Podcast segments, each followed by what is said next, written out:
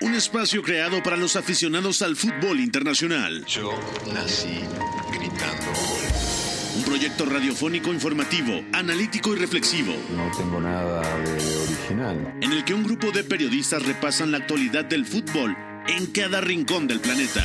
Todos los bebés se asoman al mundo gritando. Y como todos, quise ser jugador de fútbol. He sido el peor pata de palo que se ha visto en los campitos de mi país. Arranca Catenacho W, la casa del fútbol internacional.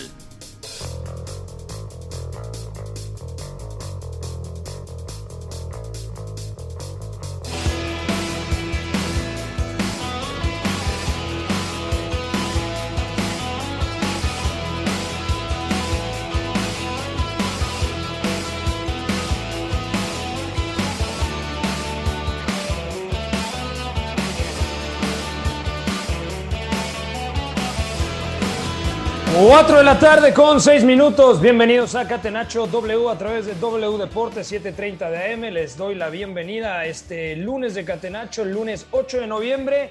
Mucho que platicar. En Inglaterra perdió el Liverpool, perdió el invicto el equipo de Jurgen Klopp. Perdió también el invicto, el único equipo que no había sumado derrotas en la Bundesliga en lo que va de temporada. El Freiburg cayó contra el Bayern Múnich y también platicaremos del interesante partido entre Leipzig y el Borussia Dortmund, la exhibición de Neymar con el Paris Saint-Germain y todo lo sucedido en la Liga Española con el empate en Mestalla entre el Valencia y el Atlético de Madrid, lo que pasó en Balaídos con el 3 a 3 entre el Barcelona y el Celta y la victoria del Real Madrid contra el Rayo Vallecano. Además, en Italia, derby de la Madonina. Mucho que platicar. Saludo en los controles a mi queridísimo Guerrita, muy buenas Guerrita, también a en la producción de este espacio y a toda la gente que se suma a la conversación. Beto González a la distancia, ¿cómo estás amigo? Todo bien, Pepe, gracias. Abrazo para ti y para todos aquí en la mesa de Catenacho W. Buen fin de semana, ¿no? Llegó Xavi, eh, por supuesto que es un tema que hay que tratar. El Manchester United pierde y pierde feo el derby de Manchester. Pudo haber acabado décimo en la tabla y de milagro terminó sexto porque se han combinado los resultados y por supuesto que hubieron más partidos bastante interesantes que ya iremos comentando. Fue un lindo fin de semana de fútbol. De acuerdo, Iñaki María, fuerte abrazo hasta Segovia, España. ¿Cómo le va Iñaki? ¿Todo bien? Muy buenas, señores. Pues yo me uno a lo que dice el profesor González. Para mí, un fin de semana muy bueno de fútbol y sobre todo muy bueno en España, que no acostumbra a serlo. Cuando no lo es, lo decimos mucho. Y hoy, me perdonaréis, pero vengo con ganas de que el profesor también reivindique que los dos mejores partidos, para mí, se jugaron en España, o al menos los más divertidos.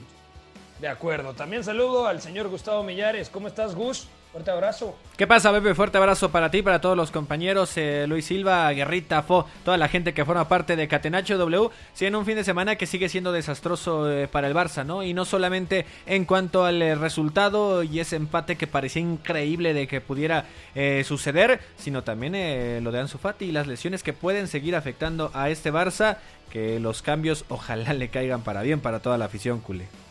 Increíble lo de la situación del Barcelona. El hombre de la estadística, el señor Luis Silva, el tipster número uno de la Ciudad de México. ¿Cómo le va, eh, Luis? ¿Todo bien, Silva? ¿Qué tal, Pepe? Qué gusto saludarte. Buen inicio de semana para todos. También estaremos abordando cómo le fue a los mexicanos en la Liga de España. En unos momentos más se lo vamos a platicar. Bueno, Guerrita, arrancamos con la pregunta del día, por favor. La pregunta del día. Non potevo farlo venire dagli Stati Uniti senza farlo giocare. Catenacho W. Y como todos los lunes le preguntamos a la gente quién fue la figura del fin de semana en las diferentes ligas europeas. Desde tu punto de vista, Iñaki María, ¿quién fue la figura del fin de semana? Se- supongo, intuyo que te vas a quedar con algún elemento de la Liga Española. Intuyes bien, Pepe. Tenía uno racional y tengo otro irracional. Ya veis que por los tiempos verbales me voy a quedar con el irracional.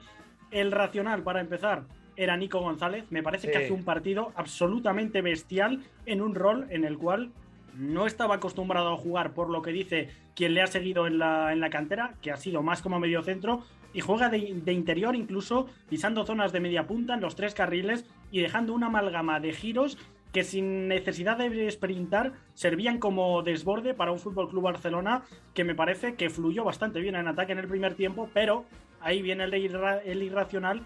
Muy poco de Yago Aspas en el primer periodo, pero en el segundo se echa el equipo a la espalda, se pone en modo playmaker, viene a zonas de interior derecho a recibir, siempre tiene un apoyo, tiene la capacidad para acelerar el juego y tiene luego la precisión para igual que falla el primer mano a mano, Sí. después los dos van para adentro y en el 96 logra en Balaídos un 3-3 con el Celta con el agua al cuello. Así que me perdonaréis por lo irracional, pero mi héroe de este fin de semana es gallego, juega en el Celta y mola mucho su acento. ¿eh? Además del fútbol, hay que decir que cuando acaba el partido el acento y la forma en la que analiza el fútbol es mejor todavía que la nuestra. De acuerdo. Hay una entrevista muy buena con Broncano en La Resistencia y ahí también se nota que Sí. habla muy bien Yago Aspas. Beto González, seguramente vas a remar agua eh, para tu molino. Cuéntanos, ¿para ti la figura del fin de semana está en la Premier League?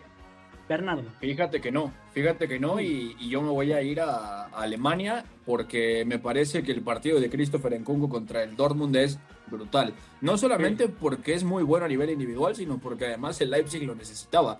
Sea, directamente Leipzig puede volver a meterse en la pelea por entrar a esa zona de puntos europeos, pero es que el partido de Christopher Nkunku partiendo en punta es muy, pero muy, pero muy bueno, ¿no?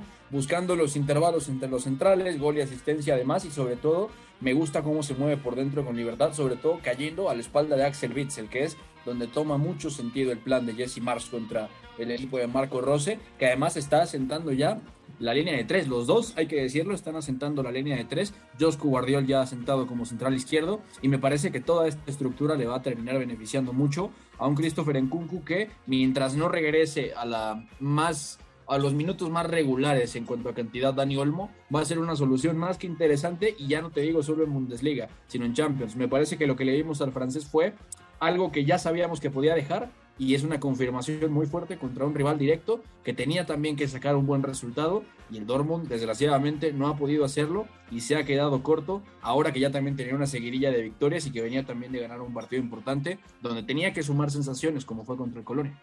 18 goles producidos de Christopher Nkunku y estamos a 8 de noviembre. Ojo lo que resta de temporada porque sorprendentemente Didier Deschamps no ha contado con el joven francés de Leipzig en esta fecha FIFA. Gustavo Millares, ¿con quién te vas a quedar tú? ¿Cuál fue el futbolista en las ligas europeas que más te llenó el ojo este fin de Mira, semana? mira, Pepe, no sé si fingir que no me ganaron al que iba a decir y ir por West Ham y, y ese empate contra Liverpool y lo de Jarrod Bowen, eh, la doble asistencia, pero si soy sincero, mi idea central también iba por Nkunku. ¿Por qué? Porque me sorprende cada día más. O sea, antes lo vislumbramos a lo mejor como un box to box que podía pegarse a la banda, ahora también ya más encargado de labores a la ofensiva. Sí me sorprende, incluso por ahí esa doble ruletita, gambeta que estaba haciendo y que termina en el poste espectacular, ¿no? Bowen o Nkunku, el que prefieras, Beto. Y a ver, Silva, el hombre dato que tenemos acá en Catenacho W, cuéntanos, ¿cuál fue el futbolista para ti que más te sorprendió este fin de semana? Mira, Pepe, la victoria que le otorga Robert Lewandowski al Bayern Múnich 2 por 1 frente a- al Friburgo. Más adelante les vamos a estar desmenuzando, pero lo que representa como hombre gol y también como asistidor se ha convertido en una pieza fundamental y ya lleva varias temporadas haciéndolo. Bueno, yo me voy a quedar, vi tempranito el partido del Real Madrid y me parece que ha jugado muy bien Tony Cross, más allá de que termina marcando un gol después de la asistencia, aunque tiene ahí un desvío por parte de Marco Asensio. Así que arrancamos este lunes de Catenacho W con la Liga Española. La Liga. Con el balón en bandeja de plata, Catenacho W. Ojo que viene otra vez Mendy, la pelota por banda izquierda, Caringa. Ah, estamos, que pase, que pase. ¡Gol! De Karim Benzema para el Real Madrid. ¡Gol, gol, gol, gol, gol, gol, gol, gol, gol, gol, gol, gol! Del menino reconvertido Aquiles. Bueno, se emocionó un poquito Roncero, pero sí, el segundo gol es una genialidad, doble taconazo, Vinicius y luego Ferland Mendy, gol de Karim Benzema, el primero lo había marcado como anticipaba Tony Cross y Radamel Falcao ingresó en la segunda parte, marcó pero salió lesionado. 2 a 1 ganó el Real Madrid y a mí sinceramente por lo menos la hora inicial de partido me ha gustado bastante Iñaki, sensaciones positivas del Real Madrid después de que a media semana había sufrido contra el Shakhtar Donetsk en Champions. Para mí, muy buen partido del Real Madrid. Te diría que hasta el minuto 80, 85 tuvo el control.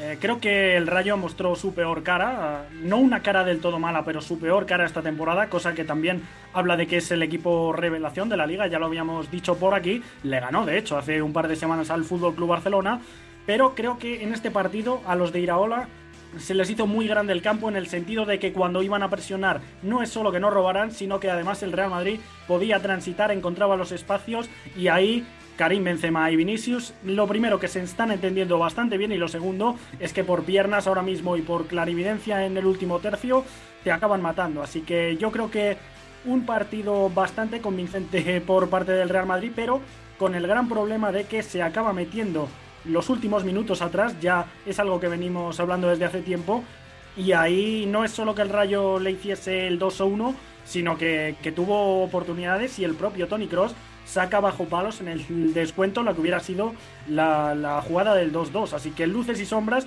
pero en este caso más luces que sombras. Cuando juega mal el Real Madrid, muchas veces gana. Ya pasó en Giuseppe Meazza contra el Inter, eh, le pasó con el Shakhtar a media semana y ahora cuando juega bien recupera sensaciones. Te pregunto, Millares, a día de hoy, ¿te parece el Real Madrid el principal candidato a ganar el título en España? Mira, Pepe, yo te diría que sí, y también entiendo el mal momento, pero yo creo que es más analizando a los otros eh, equipos que tampoco han encontrado la máxima estabilidad, lo del Rayo Vallecano, y incluso ahí a punto de salir eh, de puestos europeos. Entiendo que sí podemos decir que el Madrid fue superior en este juego, pero lo preocupante también para este cuadro merengue, ya lo comentaba bien Iñaki, es la forma en la que cierra el partido que incluso al cierre de los 90 minutos eh, el Rayo Vallecano incluso tuvo más disparos que el mismo cuadro merengue. Y sí, lo termina eh, salvando las individualidades no solamente al ataque, también en defensa.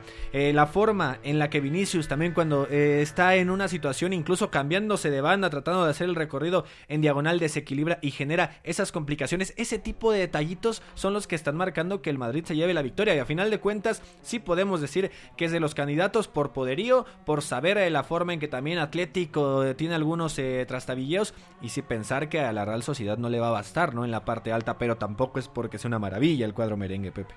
Y, por cierto, agregar que, en ataque posicional creo que el Real Madrid está mejorando mucho, también lo veníamos hablando por aquí, pero es el hecho de que permuten, como, como decía Gus, eh, Vinicius no está anclado en la izquierda, Asensio de vez en cuando, aunque parta por derecha, cae al medio campo o se deja caer también por el sector zurdo de Karim Benzema que vamos a decir eh, y luego te encuentras con que David Álava que es eh, central eh, o al menos este partido lo jugó de central te pone un pase en el segundo gol que es tremendo. fascinante. Así que si al final se junta que el Rayo se estiró demasiado que sus centrales a la espalda sufrieron y que luego en posicional el Real Madrid fue capaz de, de meterle mano creo que el partido en ataque del Real Madrid está de notable como mínimo. Y además titular Camavinga, ¿eh? Esto también importante en el, digamos, rol de Luka Modric. Cambiamos de partido. El Celta de Vigo recibió al Barcelona, perdía 3 a 0 el equipo gallego. Buen partido del Barcelona, sobre todo los primeros 45 minutos. Yo creo que era de las mejores exhibiciones del equipo blaugrana en lo que va de temporada. Nico González, lo que decía Iñaki, hace un partidazo. Además, ocho regates completados. Lo decías muy bien, Iñaki, es un medio centro habilitado como interior pero con casi 1,90 de estatura, esa faceta de interior seguramente es uno de los puntos claves que mantendrá Xavi Hernández.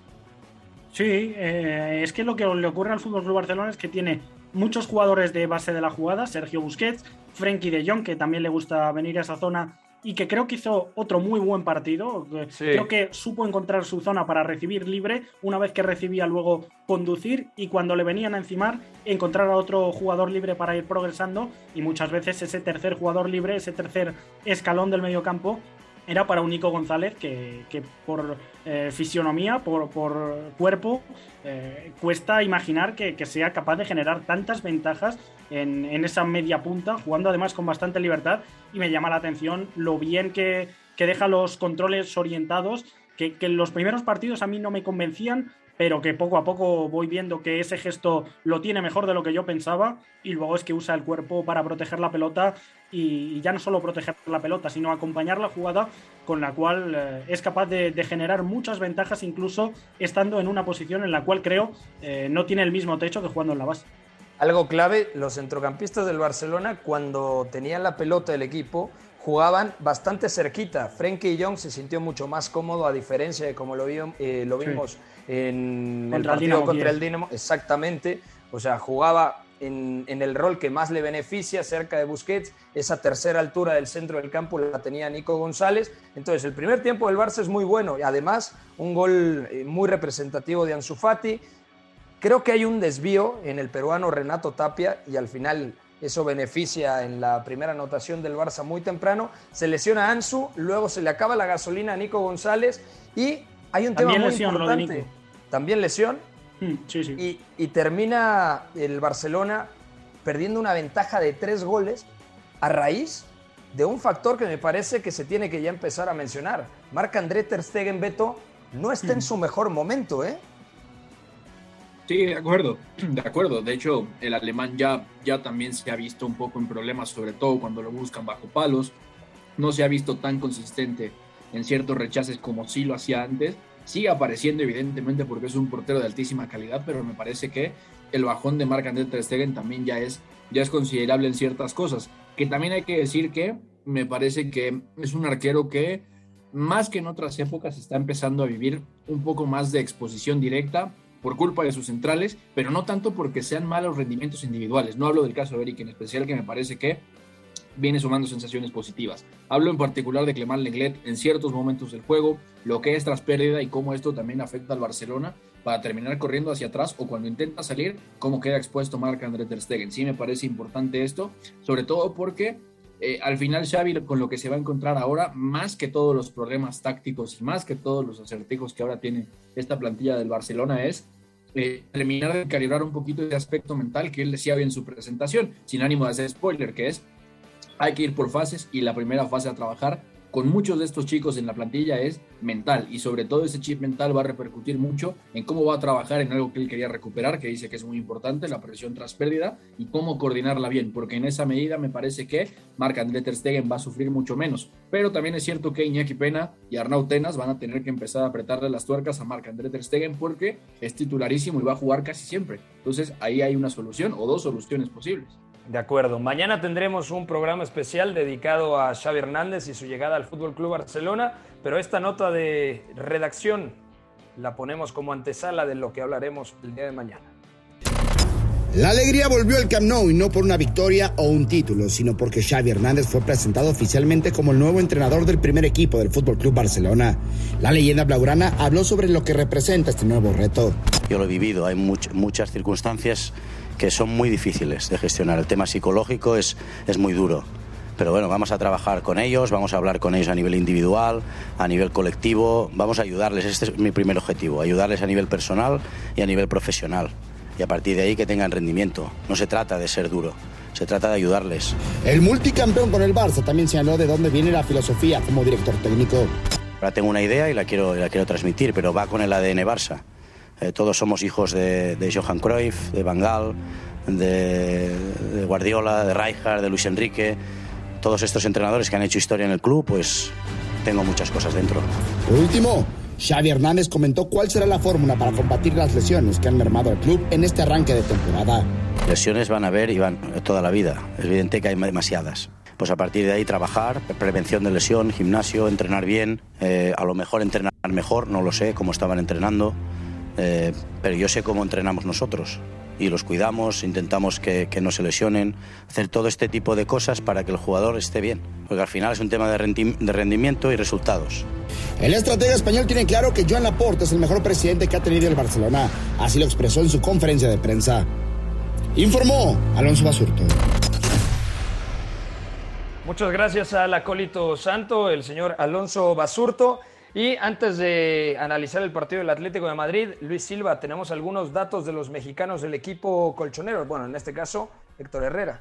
Correcto, Pepe, y es que HH tuvo poco más de 10 minutos de participación en el empate del Atlético de Madrid, 3 por 3 contra el Valencia. Por su parte, Andrés Guardado fue titular y salió de cambio al 63, mientras que Diego Lainez miró el encuentro desde la banca por segunda semana consecutiva. En el caso de JJ Macías, el atacante no fue convocado en la derrota del Getafe ante el Villarreal por lesión, así lo explicó su entrenador. Ahora son últimos en la tabla general, mientras que el defensa central Néstor Araujo y el Celta de Vigo empataron a tres con el Barcelona. Ya lo comentamos, el mexicano entró al 70 y después cayeron dos anotaciones.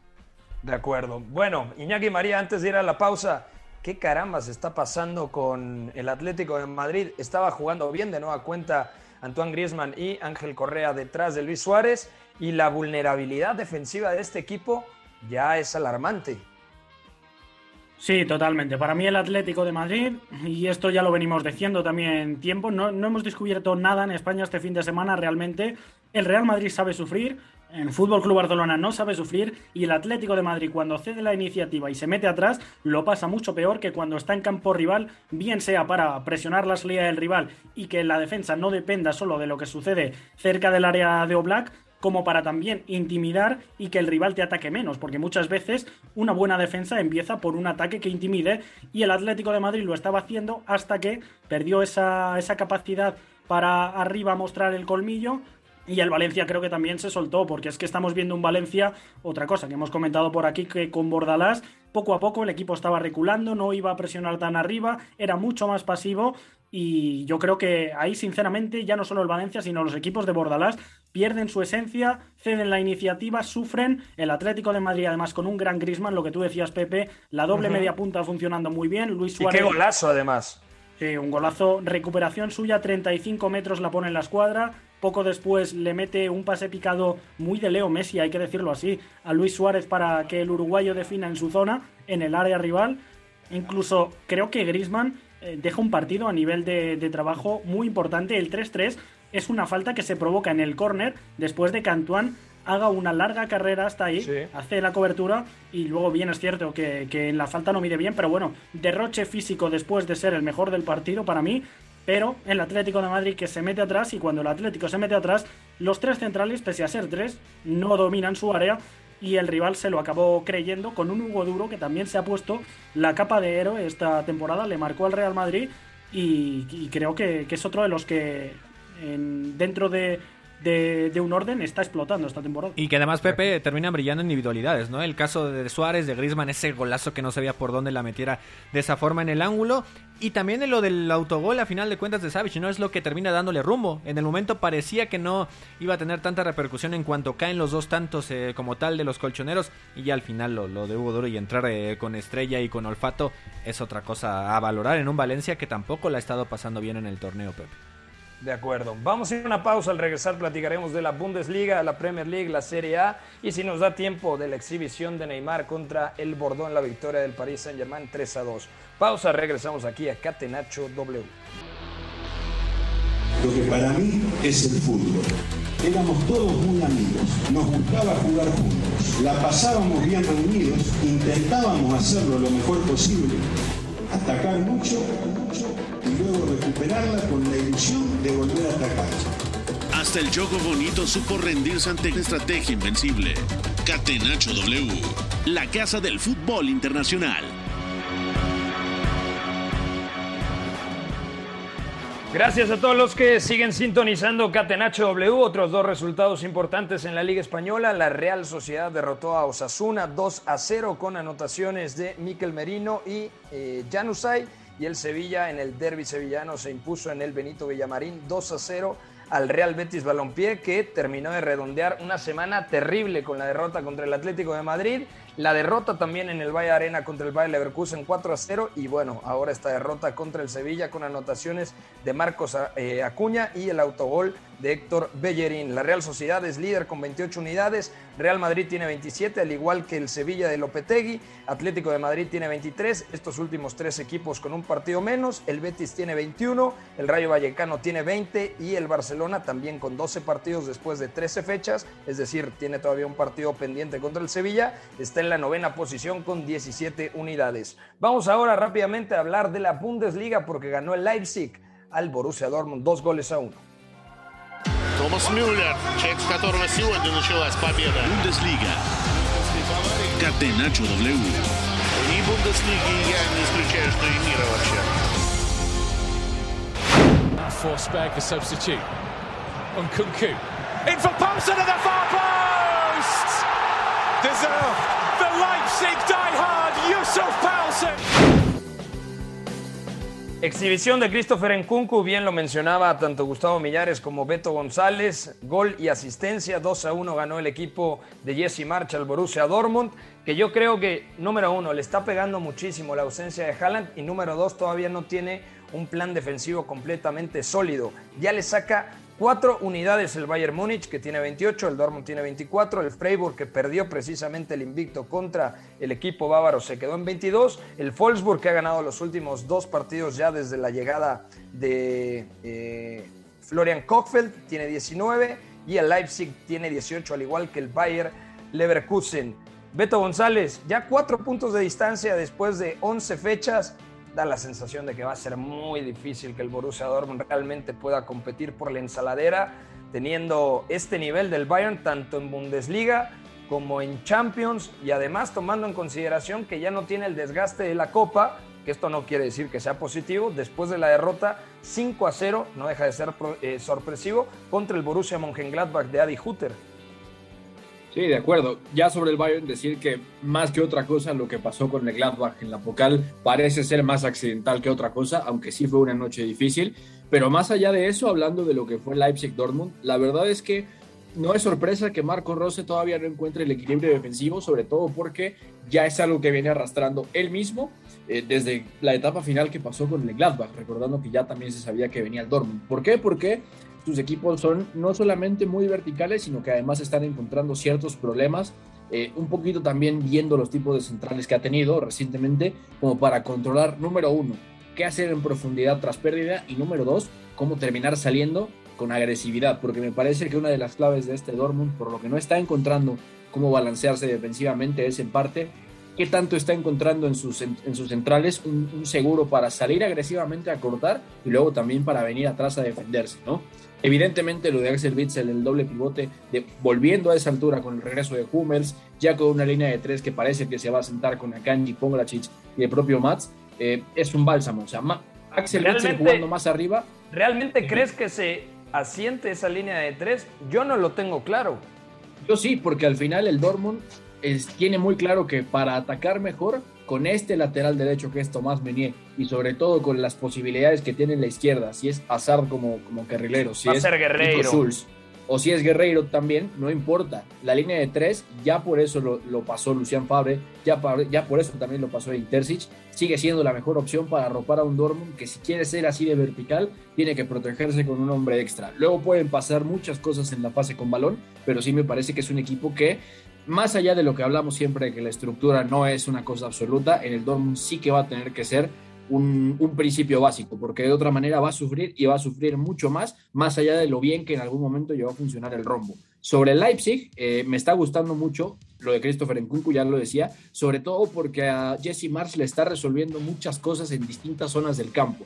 Ya ha pisado la media punta por derecha, ya ha pisado la media punta por izquierda, ha jugado en intervalo central lateral y ahora lo hace jugando a espaldas de Axel Witzel, que lo pasa mal defendiéndole y buscando también ese intervalo entre Akanji y Pongracic, ¿no? El líbero y el, el central diestro del Dortmund, porque Christopher Nkunku no solamente es que ya era explosivo y, y, se podía girar fácil y sobre todo el cambio de ritmo que tiene y la última decisión son buenísimos. Ahora también tiene la sensibilidad para venir a ofrecer apoyos, para hacer una línea cercana de pase para Tyler Adams, también ayudar mucho a que Soboslai termine desmarcando hacia arriba y que Poulsen pueda, como ya lo ha hecho en muchas ocasiones, terminar jugando como una especie de delantero de banda para permitir otro tipo de contextos, ¿no? Me parece que es un plan muy inteligente de parte de Jesse Marsh, sabe que al Dortmund, si bien le gustan los escenarios divididos, le cuesta trabajo llevarlos en algún momento.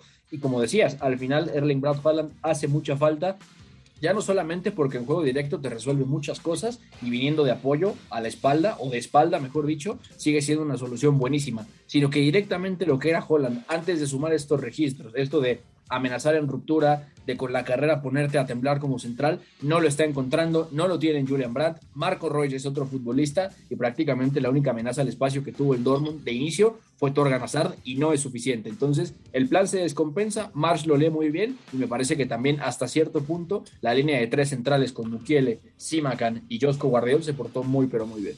Además, hay un detalle importante con lo que comentas de la línea de tres. A ver, Dahoud no está, Guerreiro no está, Eh, obviamente Haaland no está, Emre Can no está, Gio Reina no está. ¿A qué voy con todo esto? Yo creo que en los días más importantes le conviene tener un centrocampista o un futbolista de ataque más, porque Brandt ha recuperado sensaciones, Malen seguramente va a ser titular en los días más importantes, Royce es inamovible, Bellingham no puedes prescindir de él, Witzel es el medio centro. ¿A qué voy con todo esto? Yo creo que la línea de tres puede ser un buen recurso, pero al final yo no lo veo tal cual asentada como discurso, pero bueno. De hecho, juega mejor la segunda parte con línea de cuatro cuando entra Asnak Now.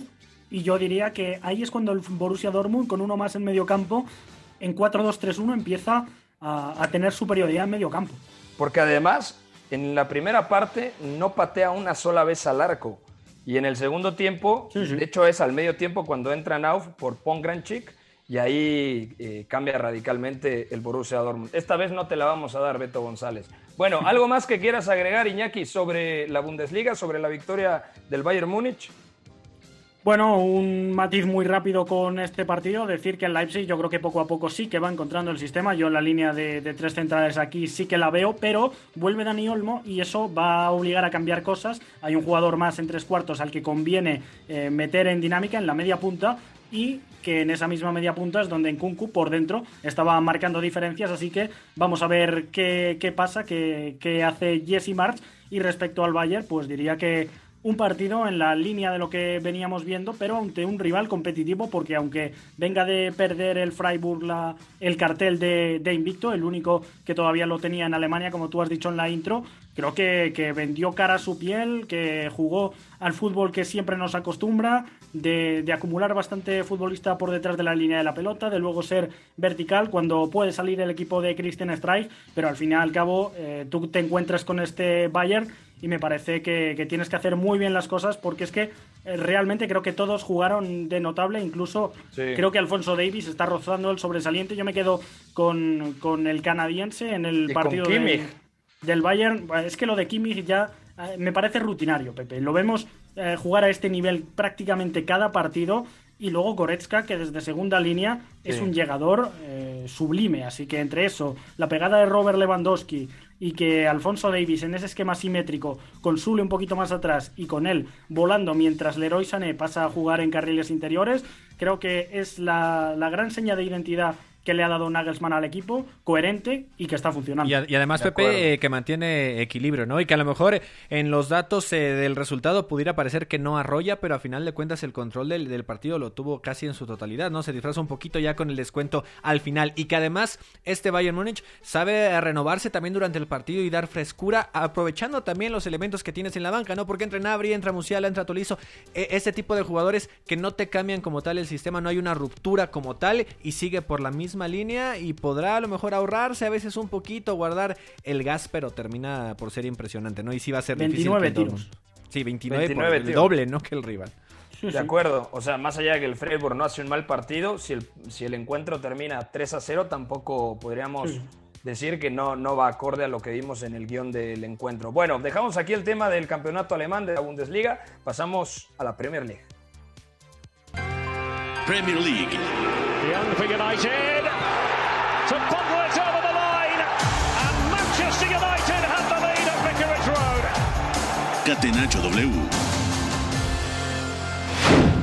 Bowen sends it in. Zuma's arriving. Oh!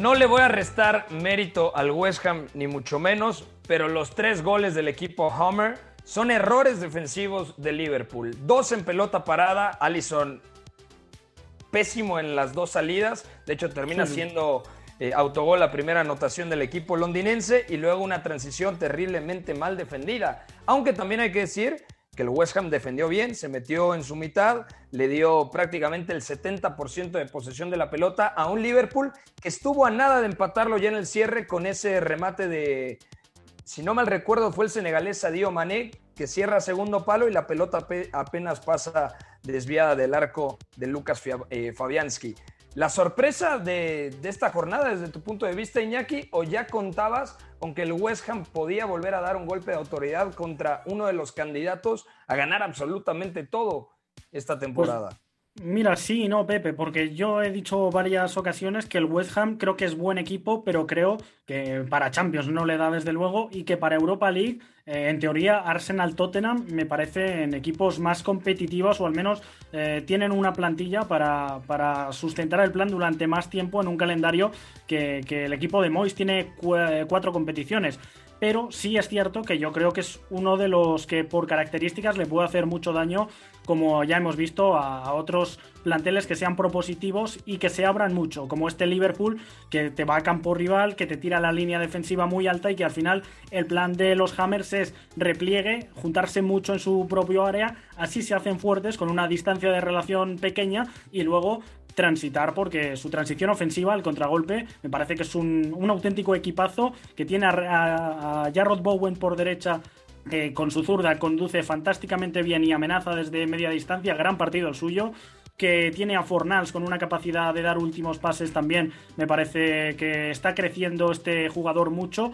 Lo puso en la media punta, para mí muy acertado porque en la izquierda estaba en Rama, que también conduce muy bien la pelota, así que entre los tres lanzan al espacio y arriba Mijail Antonio es el que te ataca la espalda de los centrales y unos centrales que creo que además dejaron otra vez, como ante el Atlético de Madrid, varias puertas abiertas a su espalda y ya más allá de todo eso, el balón parado que, que, le acaba condenando al Liverpool porque no defiende bien, pero también, ojo, gran pizarra de David Moyes, centros muy cerrados, sí. un zurdo desde derecha, un diestro desde izquierda, envíos que, que, se van cerrando, mucha gente en área pequeña y Alison que o no sale o sale mal ante unos rematadores que, que desde ahí hicieron muchísimo daño se queda atornillado Alison Becker y en el primero bueno, termina incrustándola en su propio arco. Cinco goles ha recibido el Liverpool en los últimos dos partidos, precisamente contra el West Ham y la semana pasada contra el Brighton. ¿Cómo está la tabla de posiciones? Antes de repasar otros encuentros, el Chelsea empató sorpresivamente un partido que pudo ganar 3 a 0, 1 a 1 contra el Burnley.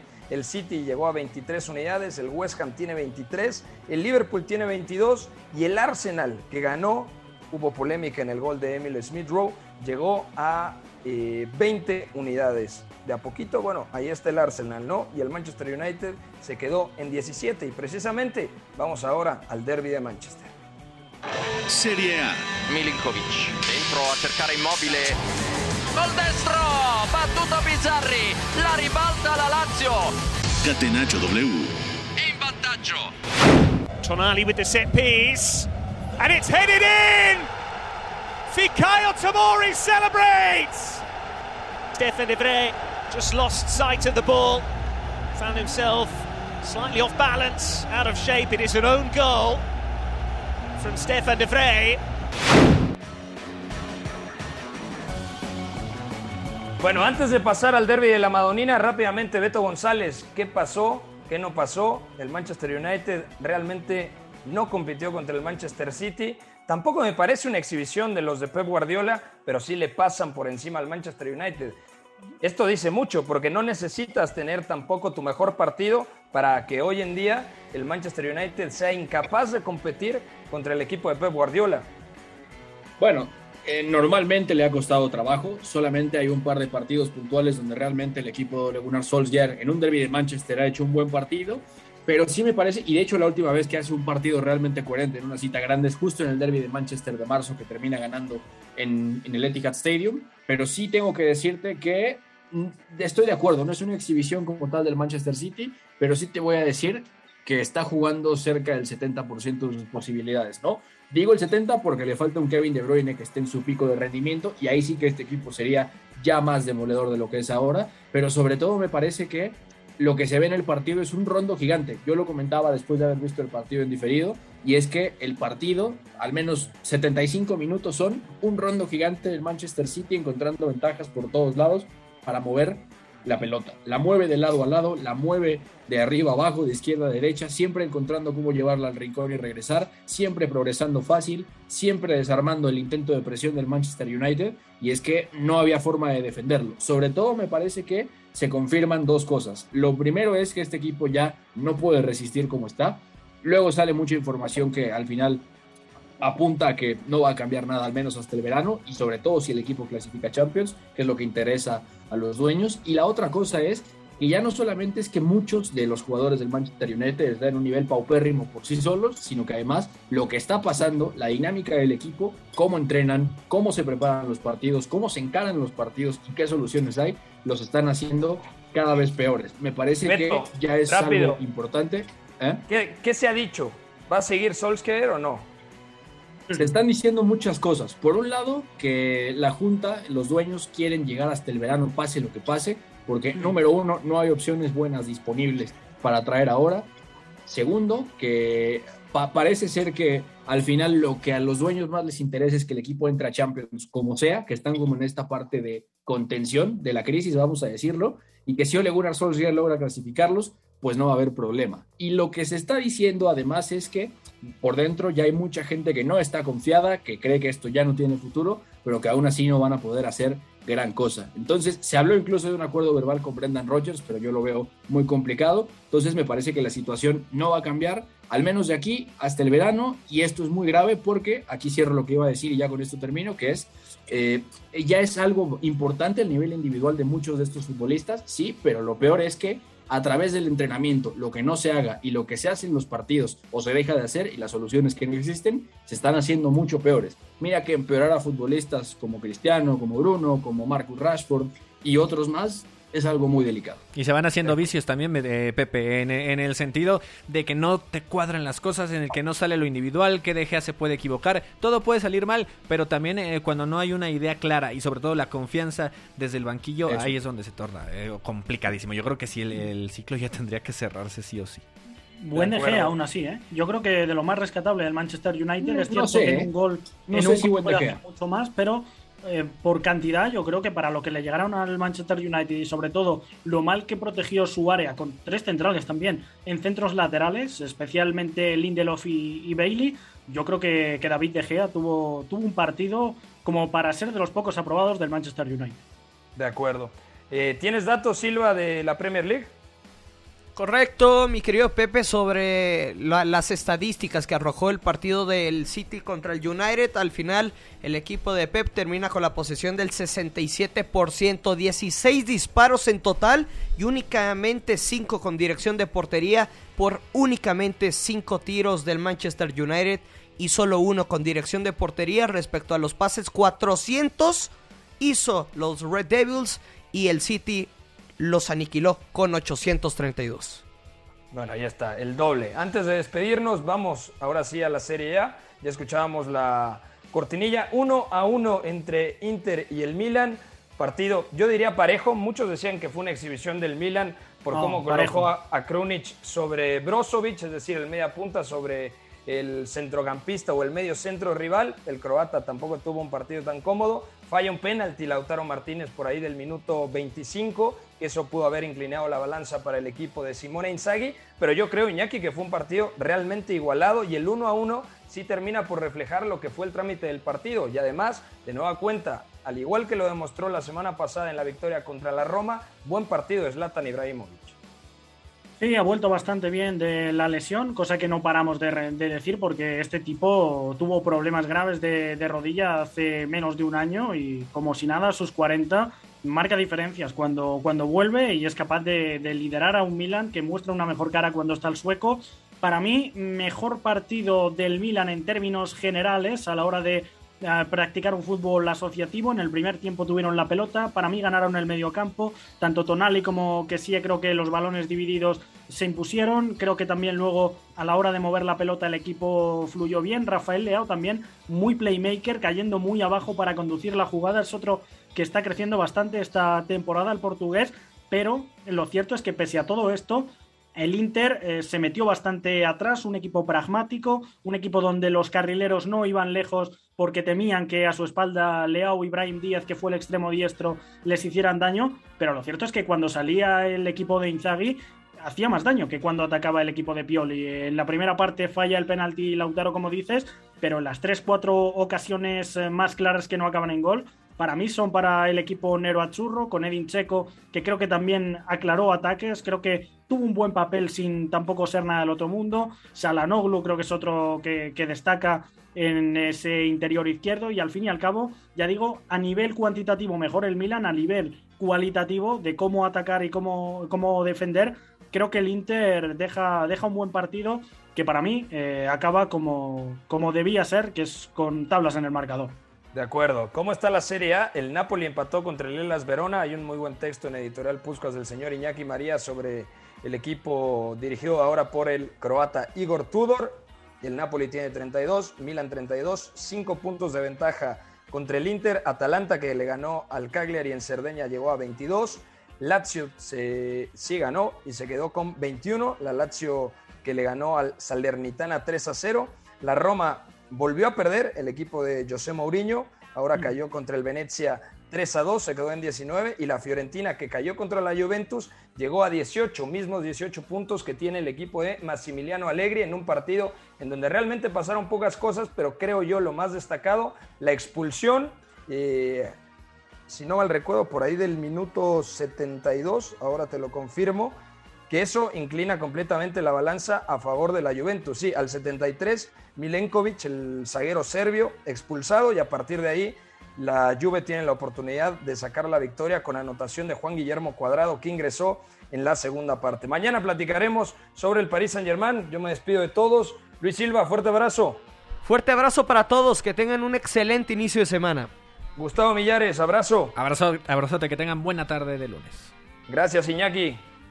Un abrazo, señores, y para que la gente no se queje, noticia de última hora, también damos información. Paul Pogba no va a estar en esta fecha FIFA con Francia porque se ha lesionado en el primer entrenamiento. Bueno, ahí está. Eh, Beto González, un abrazo. Abrazo para todos, gracias y nos escuchamos mañana con el tema de Xavi y otras notas interesantes. Gracias a Guerrita, gracias a Fo en la producción de este espacio. Soy Pepe del Bosque. Mañana nos escuchamos en punto de las 4 de la tarde aquí a través de W Deportes 730 de AM. Bye bye. Hay una relación entre la práctica del cuerpo que se expresa en las manos y el cerebro, pero el fútbol ha suprimido esto, de modo que se trata fascinantemente de un ejercicio que nos devuelve en el tiempo a lo que fuimos en el origen, pero también una vez que nos aficionamos a este juego, nos regresa a la infancia, al niño que fuimos. Gracias por sintonizar Catenacho W. Entonces el fútbol es en ese sentido una maquinaria para regresar en el tiempo en un doble sentido. Por W Deportes, la frecuencia del fútbol internacional.